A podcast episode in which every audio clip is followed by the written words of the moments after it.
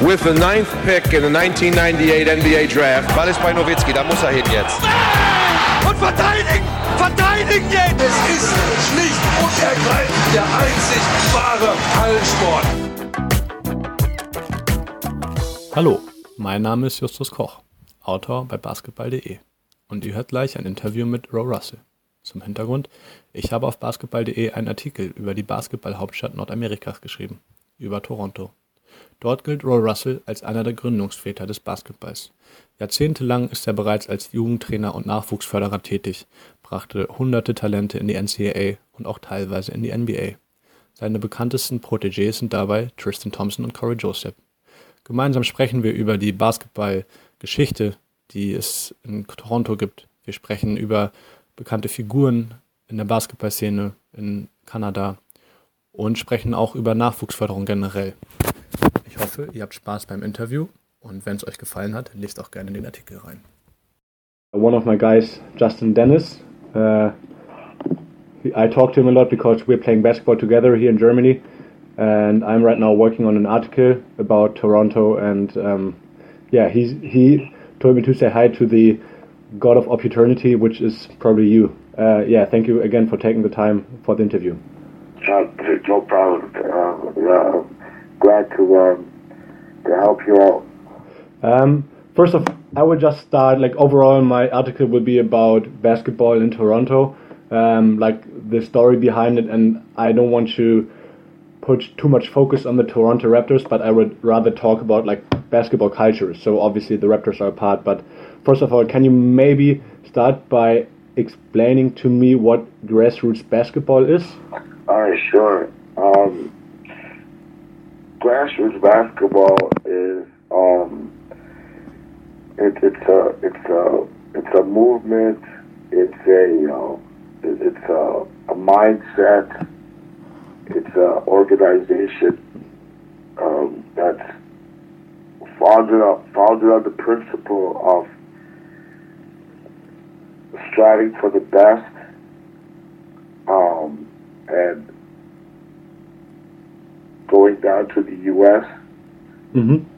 for for for AAU tournaments, for camps, for All Star games, for college, to prepare somebody to have a chance to play professional basketball, to go through all the experiences and the situations in America Okay. that can prepare somebody uh, to have the right mindset and and have their their basketball game at that level where they can compete anywhere in the world. Um, so I did obviously some research, but can you maybe name some famous players from grassroots basketball?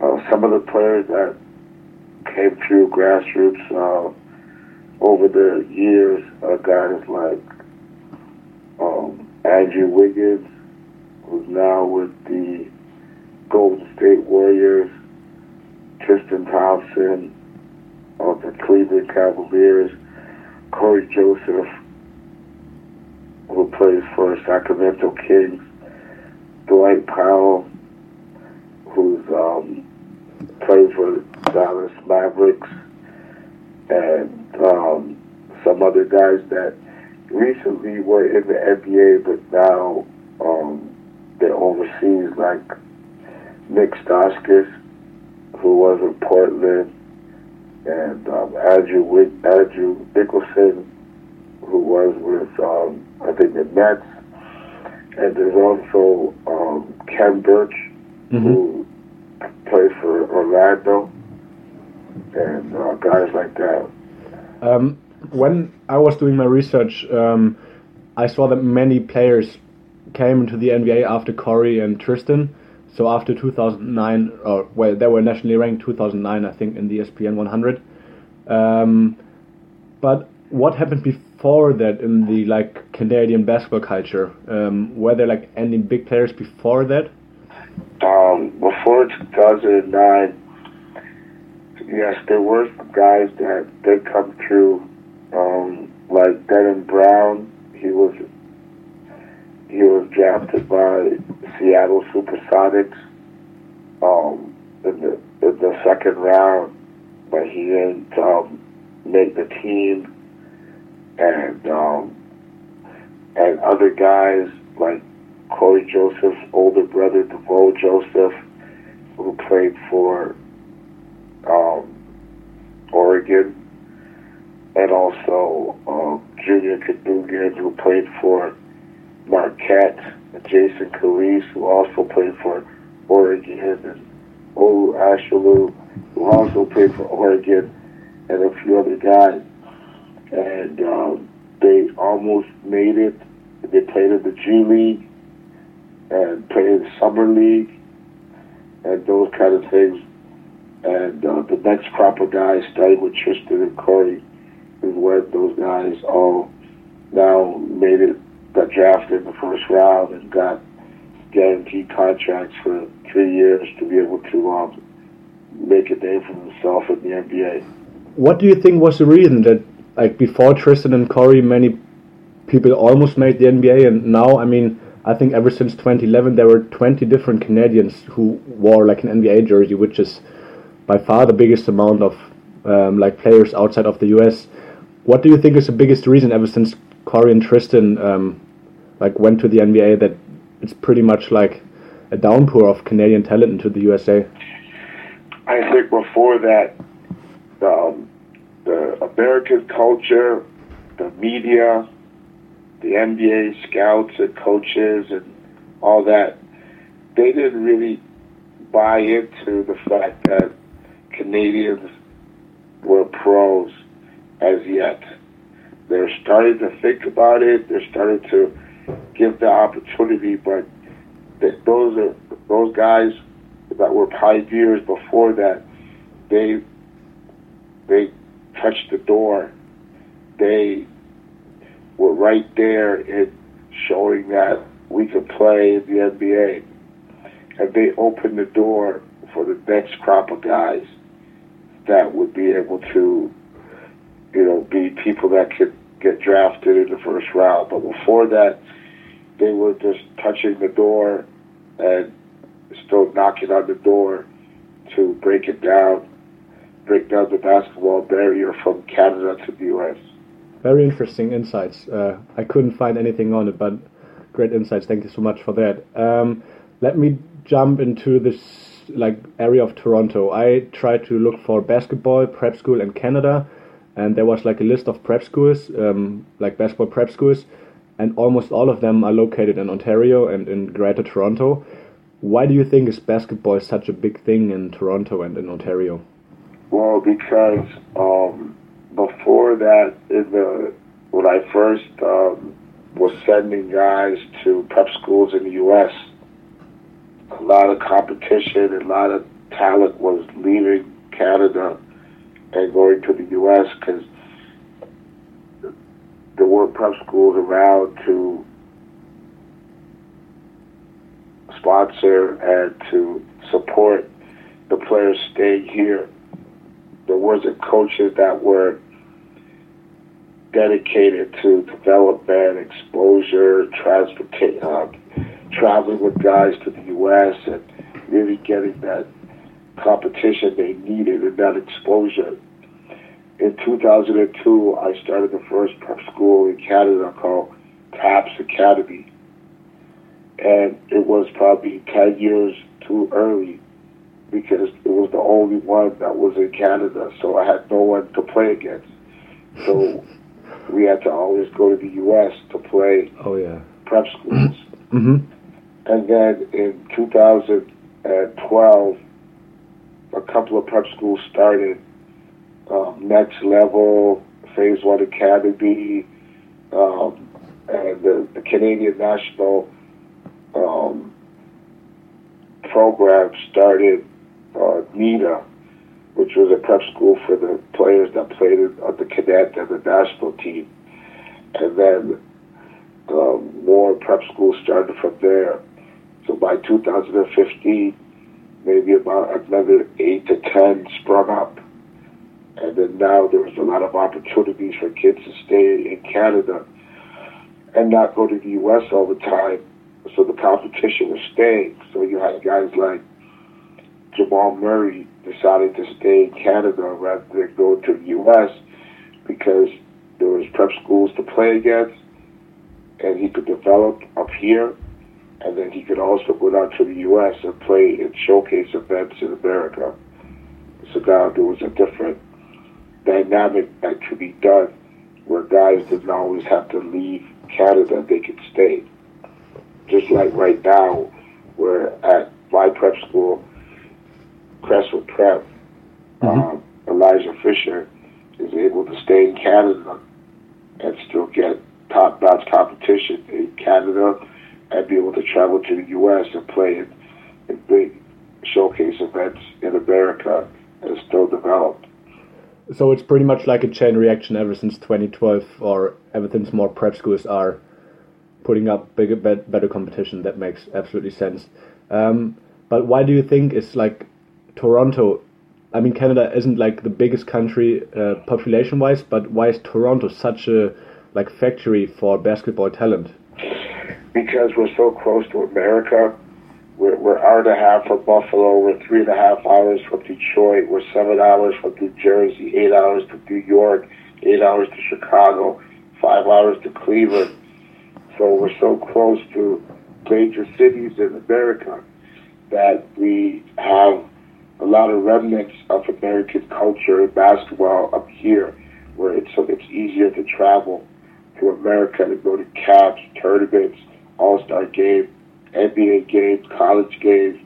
College coaches are coming up, and now it's pretty accessible. If, a coach has to see a player um, i i overseas, he has to travel all the way over there, maybe get a visa, and all these things to go to another culture, another um, time zone, uh, or two time zones to recruit. Where it's very simple to get out of plane and fly to Toronto and still be in the East Coast time and still be in North America.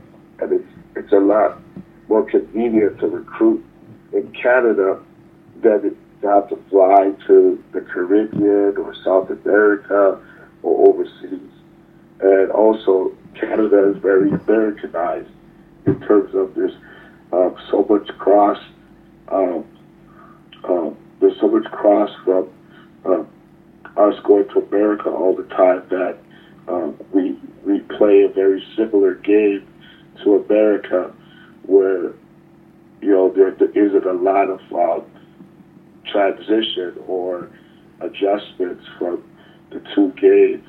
So um, coaches in college and, and the NBA could benefit from recruiting players from Canada because you know, they, they, they play a similar style, of tempo, aggressive on defense, and we have very good athletes in Canada that America likes. So therefore, um, it, it, there isn't a lot of change a lot of adjustments, like if they had to recruit someone from overseas.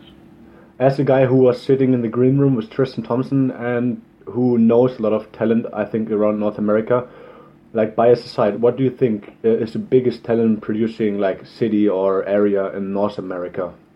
Overall, um, overall, I would probably say um, um, the DMV area, which is the Delaware, Maryland, Virginia, you know, DC, Virginia, Baltimore, that area has a lot of really strong uh, programs like DeMatha, and it has a lot of big time uh, high school programs and also prep schools. So Mhm. it produces a lot of really good talent.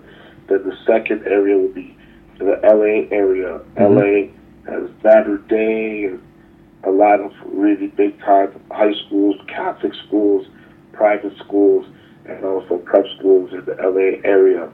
And, and then I, I think personally that Toronto would come in right after that. Toronto has so much players and so much competition up here that I would view them as the third or fourth largest uh, basketball city in North America. Actually, um, I have to agree to that. And um, I looked up the numbers of all the players, the active players, and where they're from, and where they went to school. And um, I think Toronto, if you like look at the LA, LA area, and you count Orange County and all the surrounding like cities, um, it still has more active players, but um, is pretty pretty close. And um, like obviously in LA you have players like Paul George who left LA like at uh, 20, 2008 I guess, and nowadays Toronto is producing more, which is very fascinating, interesting. Um, do you think Yes. um, that ice or like, ice hockey obviously is known as a like main sport in Canada, but do you think basketball is more or more popular in the Ontario area and in Toronto? Well, Toronto is the mecca of basketball. That's where the you know the better metropolitan is. That's where you, know, you have a, approximately six million people in the greater Toronto area, Yeah. uh, and it's so um, you know uh, populated there, and there's so much American influence that uh, everybody's playing basketball now. It's the fastest growing sport in the world, um, and, um, uh, and and it's almost the most um, uh, participated sport in, uh, in Canada uh, next to hockey. And so uh, then from there you branch out to, you know, Hamilton, and Ottawa, uh, you know, up north and, and the different other pockets, you know, like Windsor and London and St. Yeah. Catherine and other places. But um, Toronto's the mecca, and then other uh, cities and towns um, across Ontario are also now really participating in, in basketball. Some of it is from um, AAU because a lot of programs that are in those cities are able to travel on their own to the U.S. and get that experience, as well as the influence from the NBA from having all of those Jurassic Park, um, you know, towns and cities and watching the NBA games and traveling to Toronto to watch it and all the the, the, the Astoria and hysteria and uh, the hype that the Raptors built from winning the NBA Finals. So now um, other cities nearby feel the hope and the dream that I can do it as well. So now they're starting to train at a younger um, age and, and they're traveling and they're getting opportunities through AAU. Uh, and didn't didn't you also start with playing hockey and then you switched to basketball? That's what I read on the internet. Yes, I uh, started playing hockey. I lived in an area where I was the only black um, young man in the area, and everybody played hockey. So I played hockey, and uh, you know became pretty good at it. But then you know I always had my fascination for basketball, and uh, you know there was more people like me playing it and uh, so I gravitated to basketball. But because I was older, I had to train and develop my game to catch up to the players that started when they were younger, and that's where my training mentality and and all that came from. And then I started to train other players when I was 13, and then Wow. I started to coach when I was 15, and then you know the rest is history. Great story, man. Uh, really uh, inspiring stuff. And um, you are obviously a, a great Canadian basketball pioneer. Um, who are like, which are like other names that maybe fly a little bit under the radar? Obviously, you have Steve Nash, but I talked to Justin, and Steve obviously is a great Canadian basketball player. But ever since he lived so much, uh, or he spent so much time in South Africa and England, he probably doesn't count. Like, what are other names that are very important in Canadian basketball history? um, one of the one of my mentors that a lot of people don't know about because he came before I started AAU and didn't get the opportunity to, you know, get the exposure to competition uh, is uh, David Joseph. He's uh, Cory Joseph and DeVoe Joseph's father, and he was a mentor of mine. And he was a big time basketball player, but he never had an opportunity to play AAU and really get his game exposed in America in terms of uh, see college coaches see him play. So he went to a university in Canada, and um, you know, but as you can see by his sons going as far as they did, when one's in the NBA and one's playing overseas, Yeah. and being part of the, the national program, he, he was a great pioneer as well. He was a really good mentor of mine in regards to that. Um, another uh, important figure in, in basketball history is also. Leo Rautins was one of the first guys that got a major, uh, high major basketball scholarship to a university in America, first to Minnesota University and then to Syracuse. And uh, he got drafted to the NBA, one of the first Canadian draftees uh, ever. And he got injured, uh, but you know he went into uh, the media world and really promoted Canadian basketball, and still is a, a known figure even today. And then uh, another uh, person who kind of helped to change things in in, in, in Canadian basketball is Rowan Barrett. Andre's father, right? Guy that, was also one of the first guys to go to a major university at St. John's University, Mhm. and then played overseas for many years, and played on the Canadian national team, and so he was a product of Canadian basketball, and so he knew what needed to be done in terms of um, having more diversity in the national team. Because before uh, there wasn't hardly any diversity at all, and he helped to foster uh, less politics and less favoritism Mhm. and, and more straight talent, and and uh, was able to uh, help the the programs to where they are now in Canada with the cadet team, with the junior national team, with the men's and women's national Mhm. teams, with the junior academy programs, and all that. So he's also a, a important figure in basketball in Canada as well.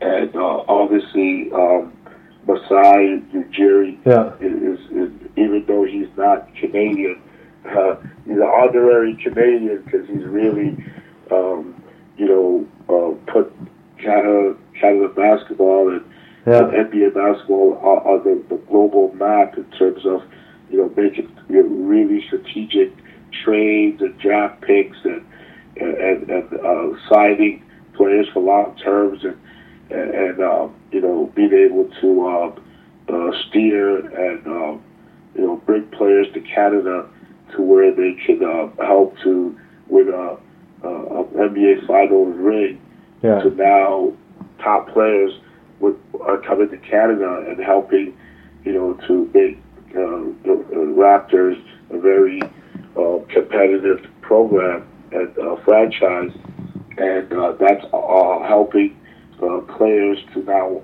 uh, dream and hope and want to play basketball from a young age, and that's helping, uh, you know, the the, the homegrown talent. So uh, he has helped with the, the the culture change and the the, the, the participation of Canadian basketball and the, the, the competition up here.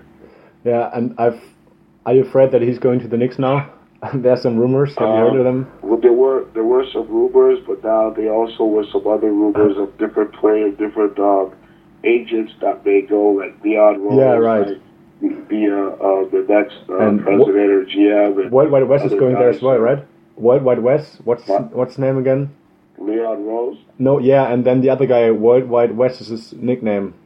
Oh, Worldwide Wes. Yeah, I think- uh, there's another there's another guy that uh, is uh, is a is a very known um, figure in Yeah. basketball uh, that helped uh, Michael Jordan get going back in the '80s and uh, coached Dajuan Wagner out of uh, Yeah. Philly. His son, uh, he, he's also a very uh, important and known figure that's connected uh, basketball with the shoe companies, Yeah. with the media, with all that together. So uh, there's some, some guys like that that they're considering for uh, the next GM. I think he. I think he's like um, already signed there as an assistant. I think Woj tweeted that, so that must be a pretty reliable comment. I think like Leon Rose and him, they are running it right now. So good for Yeah, you guys that Masai is safe now in Toronto. been, uh, Worldwide Wes been working with uh, CAA and Leon Rose for decades, so uh, they, they go hand in hand. Probably heard about like all the FBI uh, FBI scandals uh, in the NCAA and um, like all the corruption scandals. What would you suggest to to decrease like the struggle the NBA ha- uh, NCAA has with like its reputation nowadays? Well, me personally, I feel that the NCAA, with all the money that it makes each year, should have a program where it helps young men that are putting fans in the seat and working so hard um, on their game at school. They got to juggle basketball and schoolwork to maintain. So they are to be the most um, fascinating and hardworking um, uh, student athlete on a campus where other students just have to focus on their academics, but basketball players and other sports they got to work on uh, maintaining good grades and graduating from university. Plus, they got to spend all this time traveling, practicing, and working on their game to, to, to perfect their craft. And so they should get um, a salary. They should get compensation for what they do, so they can. So there will be less of that um, looking elsewhere for for compensation to help them out, because there's so much that goes into it in terms of needing money for while you're at school, money to eat, money to live, money to travel. So every player should have a stipend that they have for playing NCAA because they fill those seats of those arenas. They, they help sell merchandise, even though their name's not on the back of the Yeah. jersey. Everyone knows who that number is or who that, that, that, that person on behind that jersey. And so they should have a percentage of that. So I think that if they NCAA uh, uh, allows and implements a, a a higher stipend for basketball players, then there'll be less of the opportunities for agents and runners and other people to try to steer them down that path of, uh, hey, come to my agency or I'll do this for you and Mhm. all that stuff. And also, they should open it up like they've done in the past and that they do for hockey and tennis and other sports where if you're good enough, like LeBron James was, like Kobe was, Mm-hmm. like a lot of other top players where they could go straight to the NBA. So therefore, uh, there won't be no issues with um, amateurism and and getting an agent when you're younger and all that stuff. So they open it up to where you can go straight to the NBA. Then that will um, alleviate a lot of that stuff that's out there in terms of uh, NCAA uh, rules and all the scandals with the shoe companies and, Yeah. and all that stuff. How can universities from Canada um, starting to get on the radar of NCAA and talent scouts? Like Ryerson and Carleton are on the map now for competing with US schools, but what are like the steps they need to take in the future? for the steps that Canadian universities need to take to compete with American institutions is they need more funding. They need more funding for one day a school like Carleton or another university has the funding that Ryerson or someone to be able to apply to the NCAA for either Division two or Division one. But in order to do that, you need the funding to travel, need the funding to support all the different teams that they require to be in the NCAA. And so funding is, is the number one thing that's needed. And um, secondly, media, because you have to have a network in order to broadcast all the games for basketball and other sports in order to support it, uh, to get more recognition across the country. Like all the games that they have when they beat all the American teams in those tours in August. All those games need to be fully televised so that way everyone across the country can see that Canadian basketball has grown a lot and a lot of youth sports programs like Carleton and Ryerson and other universities can compete with American teams. So a lot of it is funding. So you don't don't think like uh, the NCAA could expand to Canada and maybe get some Ontario universities into it? Yeah, they could, but first, from our side, we need funding from government, from the institution, in order to support it, because you have to have a certain amount of Yeah. sports, sports that are there, that are played at that competitive level, intercollegiate level, and you have to have um, the media that's fully involved to have a network that can, you know, broadcast throughout that uh, institution, sports, and, and so forth. So you need funding is the biggest thing first, and then after that, um, now you can apply to the NCAA. And you know, the NCAA did it over in the West with Simon Fraser University is an NCAA Division two institution, Mm-hmm. and they, they have to follow that model in terms of supporting all those different sports, and then being able to uh, have full scholarships is also huge because you need full scholarships to be able to give student athletes, you know, that opportunity where they don't have to pay for school, so they'll stay in Canada and not go to the U.S. And they know that you know everything's taken care of, and they can afford it. And so those that's another thing that they need is to have, you know, the same kind of scholarship opportunity that they give out at NCAA as well. That will help a lot for a lot of talent not to go to junior college, not to go to Division two, not to go to D one. They'll stay home and build it from within to where uh, it, the, the talent is good enough to be able to go into a Division one. Um, okay, one more question about recruiting. Um, you, as somebody who put over 400 people into D1, or I mean, you had an impact on those careers through your programs. That's the number I uh, found. Um, how do you evaluate talent at a young age? For me, the biggest thing that I evaluate at a young age is mentality. If a younger guy has the mentality be, to be aggressive, to to to be focused, to want to work and have that work ethic, then that's someone that I want to work with. That's someone I'm going to evaluate. Someone I'm going to market and, and, want to be in my program. Um, and then from there, you are able to now give them the fundamentals, give them the the, the skills and the and the footwork and the form shooting and the weekend and the, and all the things that they need to develop their game as the years go on. So um, first, when you have the mentality that you love basketball, you want to work, you're aggressive. Now you you're in a great position to be able to add the rest of the other things to your game. A lot of Canadian players and American players are very athletic. Mhm. Athleticism is super, super important to be athletic, to be able to jump, run, be aggressive and strong. You, you those things are prerequisites to be the elite player. Mm-hmm. You have to have the physical tools as well to survive at this elite level of basketball.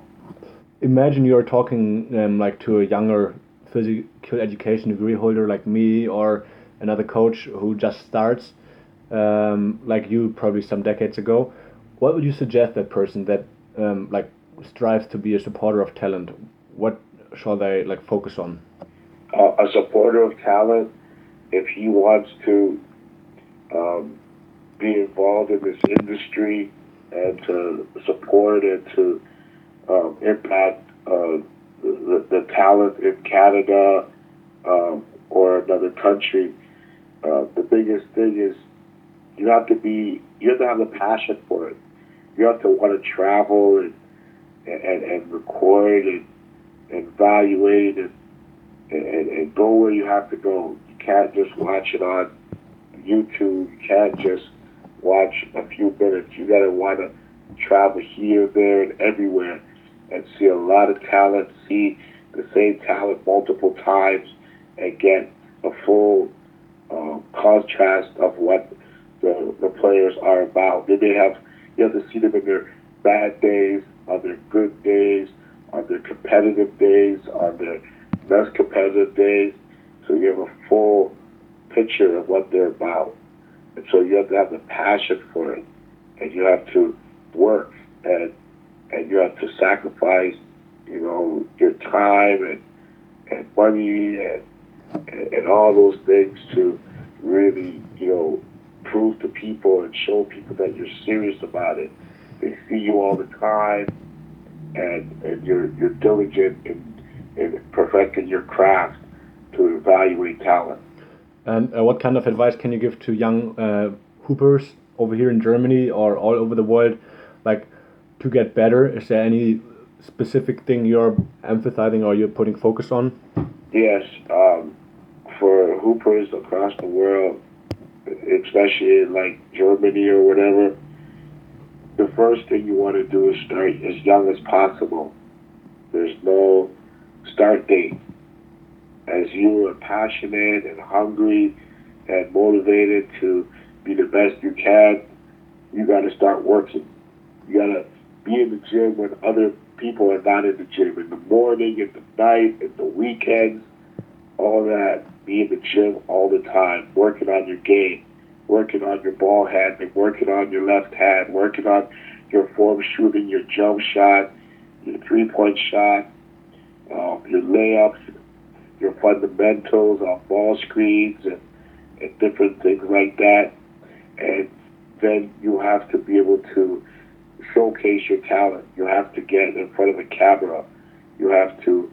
Uh, there's so much technology now and, and and media that you could use and social media that you could use all those avenues to, you know, showcase your talent, a video and record and film your, you know, it could be clips, it could be workout sessions, it could be games or tournaments or showcases, and you have to let people know that you can play by showing them what you got to offer, and then from there you could get some exposure and some interest from outside the country to be able to go to a camp in, in North America or go to uh, play for an AAU program or All Star game or some competition, and then you have to now uh, play uh, for your your country in terms of you know go through the process to to be involved with your national program and build your way up through international competition.